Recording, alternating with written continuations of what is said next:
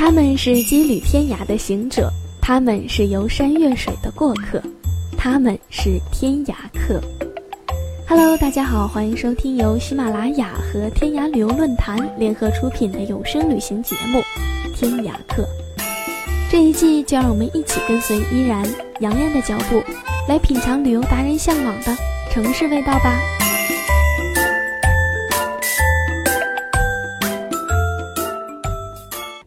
嗨，大家好，欢迎来到这一期的天涯客，我是依然。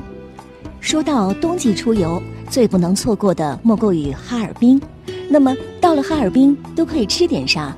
俄式西餐、红肠列巴圈、猪肉炖粉条、杀猪菜、德莫利炖鱼、酱骨棒，还是烧烤卤串？作为一枚吃货，这些当然都要吃，但是最最不能落下的一定是锅包肉。如果你是一名姑娘，请让锅包肉陪你度过在哈尔滨的旅游时光；如果你是一个小伙，放开那姑娘，请让锅包肉陪在姑娘身边度过在哈尔滨的旅游时光吧。那么，问题来了，到底哪里的锅包肉最好吃？且听东北老妹儿、天涯客旅行达人永远在恋爱，给你一个解答吧。俺们这嘎都是东北人，俺们这嘎客栈高丽参，俺们这嘎猪油炖粉条，俺们这嘎都是活来饭。翠花上酸菜。东北人去下馆子时，如果一桌子里有几位姑娘，那餐桌上一定会有几道女士菜。根据妹子打小混迹于东北的生活经验，这几道女士菜一般都是锅包肉、松仁玉米、拔丝地瓜、美丽豆沙。锅包肉的排位顺序绝对是第一位的，所以每个东北姑娘基本都是吃锅包肉的行家。锅包肉的做法是将猪里脊肉切成两毫米左右的厚片，用盐和料酒腌入味儿，裹上淀粉，下锅炸至金黄色，将其捞起，锅中留底油，放入姜丝、葱丝、胡萝卜丝爆炒，加入用酱油、糖醋、水淀粉等勾兑好的调味汁，再将炸好的肉片倒入锅内，快速翻炒，让调味汁均匀地包裹在肉片上，撒香菜，出锅。锅包肉的口感是外酥里嫩的，酥到肉片入口时，牙齿咬到肉片会发出爆米花的声音，但是再细细咀嚼，肉片又是嫩嫩的，不硬不柴不干。至于味道，有人说是咸鲜味，也有人说是酸甜味，其实都对。早年间，饭店的师傅在客人点到锅包肉的时候，是会问上一句的。客人，您要咸口儿的还是甜口儿的？这咸口儿其实就是咸鲜味，用酱油、盐、胡椒粉调味；甜口儿呢就是酸甜味，用米醋、白糖和盐调味。女孩子们一般都更喜欢甜口儿，所以恋爱学姐从小吃的锅包肉几乎都是甜口儿的。后来又有了很多改良版的锅包肉。比如说，用番茄酱调味儿，用黄桃罐头调味儿，各有簇拥者。锅包肉的起源就是在哈尔滨。关于锅包肉的名字起源，其实是个以讹传讹的笑话。本来是一道叫锅爆肉的菜，哈尔滨的俄罗斯人极多，这些老毛子不会讲“爆”的音调，慢慢就演变成了锅包肉。哈尔滨道台府的专用厨师郑新文，据说是锅包肉的创始人。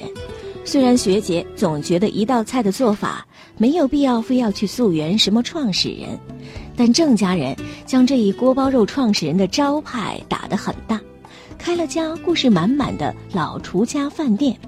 现在哈尔滨有好几家连锁店了。自从友谊路店开了以后，几乎所有来哈尔滨旅游的游客们都会去品尝最原汁原味的锅包肉。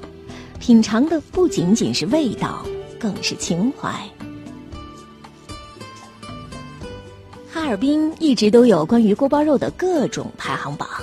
前几年，某排行榜说，哈尔滨每日销售量最高的是一家包子店，叫做国营开封灌汤包子铺。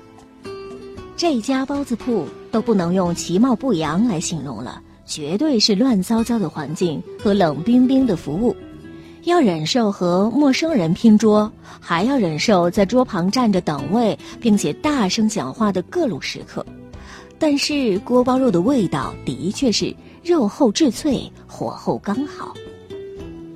但若论店面最小、服务最冷、排队最长的锅包肉名店，包子铺还算不上什么，有一家传说至少要排队一个小时，老板大爷无比倔强，店内只有四张桌，挑剔服务会挨呲儿，催菜会被赶出门去的春饼小吃才是传说中的传说。这家店在道外钱塘街，附近没有停车位，停车会被罚款。所以，很多驾车而来的食客是要付上餐费加一百元停车罚款的价格来吃的。恋爱学姐曾经打算避开饭点儿，下午两点多去过一回，结果店铺已歇业。据说，如果想吃，只能上午十一点前来排队。所以，至今也还没有在这家不卖春饼的春饼店吃过锅包肉。有人约吗？说了这么多，哈尔滨的锅包肉到底哪家强呢？亲爱的小伙伴们，每个人的口味都不一样，咸口甜口各有所爱，所以呀，你要自己吃过才知道哦。作为一名外地游客，请牢记，哈尔滨美食旅游攻略中最重要的一条就是逢餐必点锅包肉。当然，恋爱也要为小伙伴们。列出几家传说中比较美味的锅包肉店，关注微信公众号“天涯客旅游”，回复“哈尔滨加喜马拉雅”就可以看到名单了。至于对不对你的胃口，尝尝就知道了。好了，朋友们，更多旅途美食，欢迎关注微信公众号“天涯客旅游”，回复“哈尔滨加喜马拉雅”就可以查看原帖。我是依然，下次节目再见了。